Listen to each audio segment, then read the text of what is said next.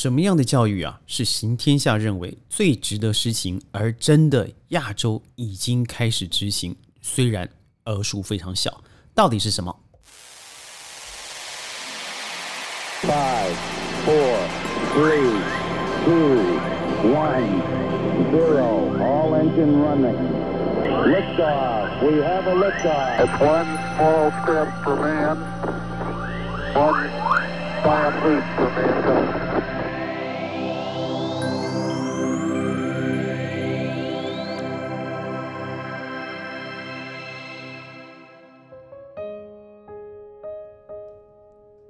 欢迎您加入今天的小宇宙大学习的行列，我是事事与共、万里天下的行天下。在这个平台里头，我和您借由我过去商业教练的心得、对前瞻教育的看法、生活智慧的见识，加上世界旅行的小故事，和您一起分享。就如我一开始说的嘛，有一种我一直很推崇的，事实上我在上一次节目里头都已经说了，那是什么呢？就是混龄教育，没错。呃，我们说到德国，它可以培养出这样多的优秀科学家也好，文学家也好，音乐家也好，我觉得和它的这个混龄教育的特色是的的特色啊，是它成功的因素之一。您知道吗？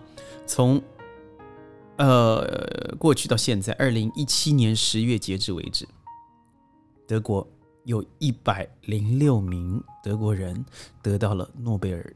奖项的肯定，所以我觉得，像我上次说的，学习是不是一定要有老师教导才会发生？这是个问号。学习，它是一定要用教师来做教的动作才会发生吗？这是个问号。让孩子自主学习，成为学习的主人，可能吗？我认为这是肯定的，因为混龄发展呢，它正是发展自主学习。和同才之间学习的一个好场域，所以我们都说嘛，授人以渔。你要告诉他的是怎么样可以独立学习，找寻解决问题方法的能力，而非你告诉他答案。这就是我们现在一个华人社会里头一个比较超捷径的方式，就是给答案就好了。我在最近看了一些我身旁的一些年纪还比较小，大概就是国中到高中学生的考卷。我发现怎么选择题的题例变得这么多了？他说：“对啊，我很久都是这样写来啊。”哦，原来你只要写出一个以为的标准答案就是标准了吧？他们说对。所以当他开始写申论，用文字来阐述答案的时候，他不是不会，而真不知道该怎么下手了。所以我一直提倡的这个混龄教育呢，事实上在台湾也好。在日本哦，在澳洲有个女子学校，然后在甚至马来西亚都有一些学校已经开始执行混龄的这个教育。诸如我们自己好了，我们在山地之间开垦开开垦了一个呃川林，在山林里头有不一样年纪的孩子，而在里头，我们从小学、呃初中、高中、大学，甚至 MBA 都有。在这个环境里头，它造成了一个像家庭一样的生活模式。混龄啊，我一直认为它必须要是一个呃七二四身处的模相处的模式，我觉得是最佳的，因为彼此之间不但是玩伴，还是学伴。就像是呃混龄啊，最棒的事情就是它可以取代在家里头哥哥，他就是哥哥；弟弟他就是弟弟，是不会转换的。但是在混龄的这个学习环境里头，他可以扮演不一样的角色，所以随着年龄的成长，幼儿班的孩子有一天会成为高呃高级的哥哥，对高年级的哥哥。而且每个孩子在扮演不一样的角色的时候，他会学习到不一样的亮点，在不同的学习活动里头，他的优势和劣势可以很容易被自己抓得到。所以有时候不见得小的小的孩子他就没有能力，不见个子大的他就跑得特别快，不见得的。所以我觉得，如果你可以让这些孩子们不见得在每一个科目里头他都是最后一名，就是我们说的包围人，那他自然的会在不一样的领域里头开始建立他的自己的信心。所以在混龄的环境里头，他不会有永远的弱者，所以这样子呢，就会比较容易比现行的这个就是阶级式的一二三四五升上去的。容易建立信心多得多。而且，良好的自信心是一个循环呢。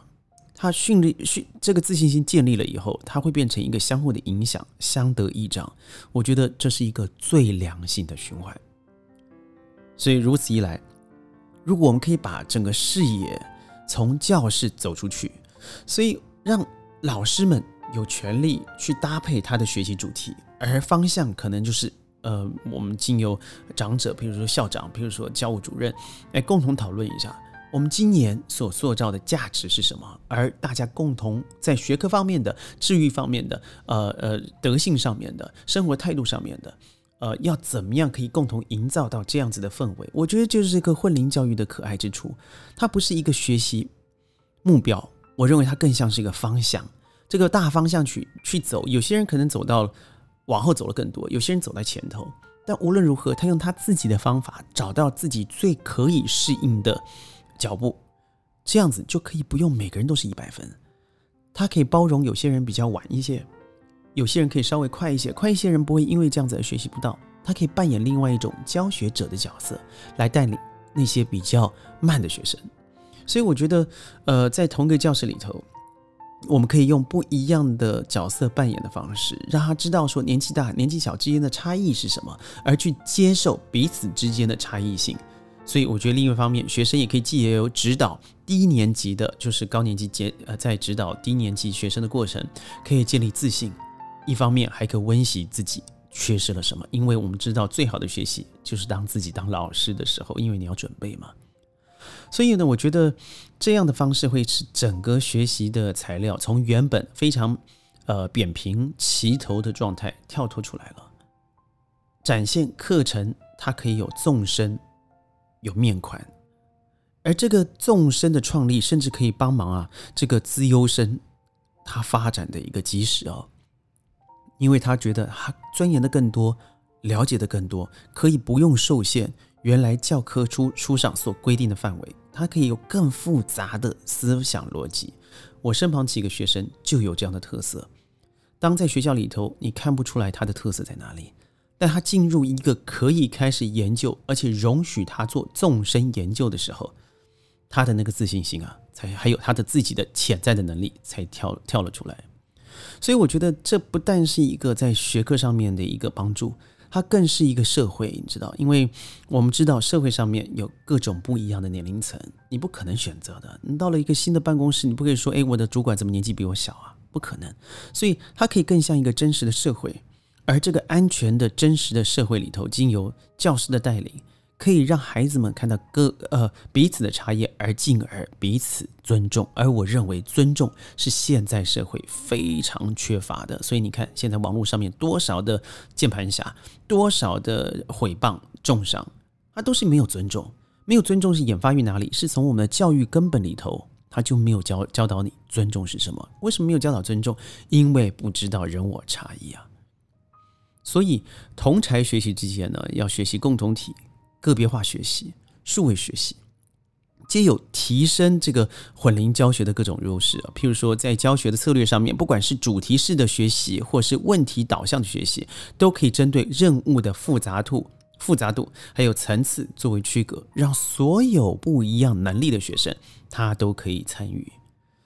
所以呢，我一直觉得很值得一提的是啊，呃，全校性的混龄教学，它的课表可以打破班级班级和班级之间的限制，它不但可以扩大自己的人际关系，从每一个学生的个人学习计划来着手，了解每一个学生在各个领域阶段的需求，这不是更美好的事情吗？所以我觉得现在很大的问题是卡在体制。就是我们现在所有的体制，不论在香港、新加坡、马来西亚，都会遇到一个问题，就是出现华人的问题，就是他必须要按照什么时候可以结业，什么时候可以升学，什么时候可以考考大学，他必须要有这个文凭。但很多时候，我身旁的优秀的人，我举凡就可以随便说出十个人，他事实上这个文凭对他来说是前后关系而已，而不是必然的关系。但这个东西还是取决到最后，还是教育者和家长。你是否可以接受这个延迟或是加速？如果你可以延迟，你可以加速。事实上，现在已经有很多选择。其实我自己个人，事实上也在做这样的教育。所以我认为，如果您的孩子你不想跟着班车上走，然后这个跟着车上颠簸的往看不到的教育目标去前行的话，我觉得应该要开始推广以专案教育也好，然后进而进入一个呃活动活动式的教育，然后再。之呃，再进入混龄的教育，我认为这是一个循序渐进的。所以现在很多的翻转教室啊，像学思达啦、MAPS 啦等等等等，我觉得这都是在尝试一些改变。但我认为做的最彻底的还是可汗，因为他的网络教育已经帮助太多对于数学恐惧的孩子们，他从这种开始呃不一样的平台，不像不和学校同轨的。但是他从数学里头让你找到乐趣，让你知道数学是可以好玩的东西，所以我觉得这个东西才是我们现在应该要着手的。千万不要把每个人都打在齐头式的平等，那是假的。那有什么方式呢？我认为有几个东西。第一个，您如果现在没办法脱离体制，我相信百分之九十的人是无法的。那您可以鼓励他怎么做？第一个，参加全体的活动，增加大家彼此之间的交融。学习的机会。第二，可以增加个别小组，而小组里头参与不一样的活动，而年纪不要相当，也就是我们所谓的社团嘛。但我觉得它应该年纪放小，不是只有在大学、高中、初中，甚至小学就可以出现了。我觉得第三就是对所有学生教导同样的主题，但是使用不同的教材，这非常好玩哦。